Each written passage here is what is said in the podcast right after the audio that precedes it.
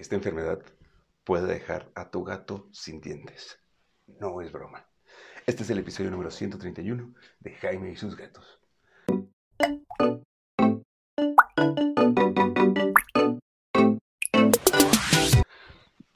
Hola, ¿qué tal? ¿Cómo están? Yo soy Jaime, soy un cat lover, un amante de los gatos y comparto mi vida con cuatro maravillosos gatos. Y cabezón, sí, cabezón, ya les he platicado que tiene estomatitis gingivoestomatitis. Gingivoestomatitis, sí, gingivoestomatitis, que es una enfermedad que si no lo cuido, si no mantengo, lo va a dejar sin dientes. Sí, de hecho ya le tuvimos que quitar varios, creo que no tiene colmillitos. Y esto es ¿por qué? porque la gingivoestomatitis, gingivoestomatitis es una enfermedad que va a ir deteriorando la salud bucal de tu gato. Ahora, veamos. Pausa tiempo. ¿Qué es la gingivoestomatitis? Pues es una enfermedad que está básicamente, según tengo entendido, en la saliva del gatito. Bueno, e, e, e, es, un virus que está que habita en varias partes del gato y especialmente en la saliva y todo lo que toca la saliva lo va deteriorando. Así que va a tener llagas, se le van a ir deteriorando los dientes, las encías se le van lastimando, la lengüita, o sea, todo eso está en riesgo. Es una enfermedad dolorosa, sí, y de hecho, pues Cabezón durante un tiempo le dolía la boquita, incluso hasta tragar. Y ustedes digan, oye, a ver, espera, espera, espera, regresa, Cabezón no tiene colmillos y cómo come. Bueno, pues bueno, eh, en realidad los gatos no mastican tanto las croquetas. Es, acuérdense que estoy intentando hacer una transición de Cabezón a dieta BARF, pero no he encontrado una buena dieta BARF ya procesada para, eh, para Cabezón, no porque le fascine a Cabezón, sino porque yo creo que va a ser mejor para él en este caso. Y este, aunque la ama.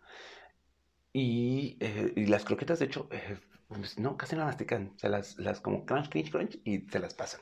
¿no? O sea, si las, las van pasando. Si alguna vez tu gato ha regurgitado, ya hicimos un video acerca de la regurgitación, verán que las croquetas están casi enteras y es como, ah, ¿cómo por qué? Pues sí, casi las mastican. Así que sí, el hecho de que tengan que quitarle los dientes en algún momento te va a mandar una dieta blanda. Pero, este, de inicio, eh, va a ir poco a poco. Y así es como Cabezón, pues no tenía un problema. ¿Qué me señaló que Cabezón tenía un problema en la boquita? Bueno, uno, olía muerto. Así, su, su hocico apestaba a muerto, pero así mal, mal, mal, mal, mal pero ¿no? Ese era el número uno. Número dos, cuando estaba comiendo ese... o hasta... Los que ven este video se van a reír mucho. Se notaba que le, dolía o le molestaba comer y tragar, porque imagínense, todo eso estaba lleno de llagas. Así que asistí con Diana Trejo para ver qué era, la qué, era lo que tenía. Y ella me dijo, ah, pues sabes que tiene gingivoestomatitis. Diana Trejo es una odonto veterinaria que está aquí en Querétaro, es muy, muy buena. Voy a ver si hago un live con ella acerca de esto. Y eh, pues nada, ella me dijo, muy probablemente tiene gingivoestomatitis. Le comenté a Andrea, que es mi veterinaria, mi socia en mi veterinaria, y me dijo, probablemente sí, vamos a hacerle una biopsia. Le mandamos una biopsia y de hecho, no sé si se acuerdan que a Cabezón también le quitaron el vaso porque gato callejero que se volvió casero, pues está pagando todo lo que le pasó en su vida callejera. Este, en ese fue cuando descubrimos que traía un problemita en el vaso y también aprovechamos para hacerle la biopsia. Y sí, la biopsia dijo que era gingivoestomatitis.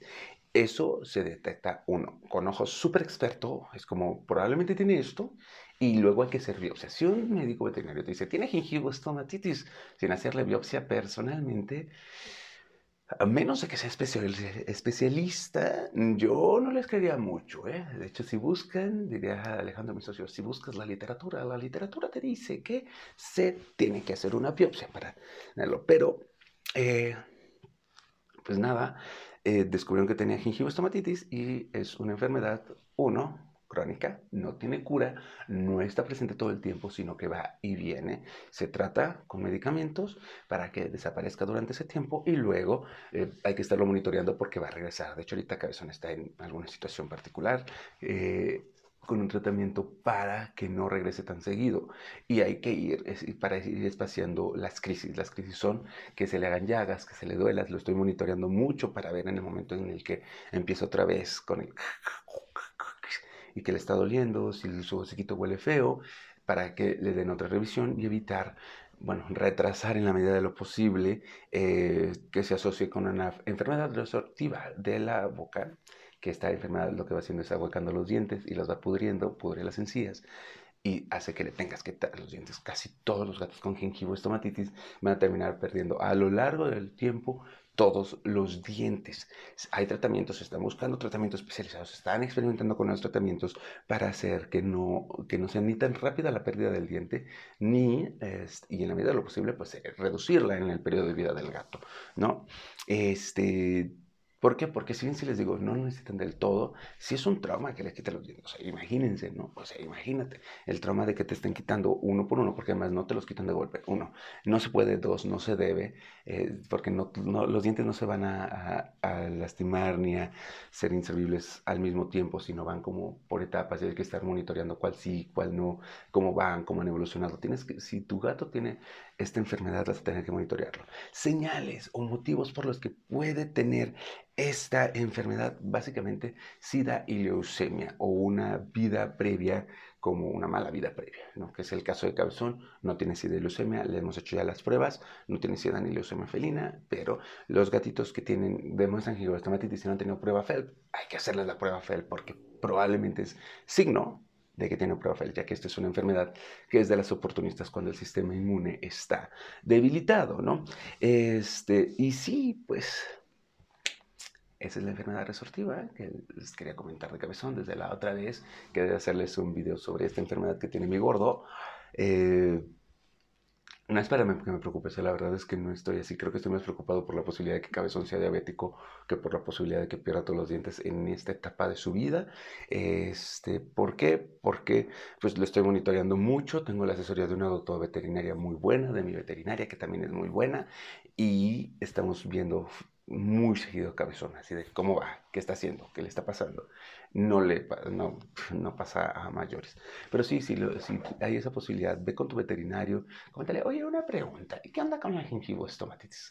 Capaz que tu gato no le, le huele feo el hocico, no porque tenga gingivoestomatitis, gingivoestomatitis, sino porque necesita una limpieza dental, ¿no? O sea, una, una, limpieza dental profunda, en donde lo duermen y ya le pasan como y le limpian los dientecitos y ya estuvo. Pero quizás en ese proceso también descubren algunas lleguitas, algunas señales, y entonces es un, oye, pues podrías mandarles una biopsia para ver qué onda, a ver si no es eso. Aquí tú sugieres el a tu veterinario. No todos los veterinarios saben ubicarlo y muchos, les digo, muchos así como le ven y, ah, sí tiene gingivoestomatitis. Si te dicen que tú que tiene gingivoestomatitis, dile, oye, ¿le podrías hacer una biopsia para hacerlo? O sea, confío en ti, pero ¿qué te parece? Sí. ¿Cuesta? Sí. Eh, obvio, cuesta una biopsia.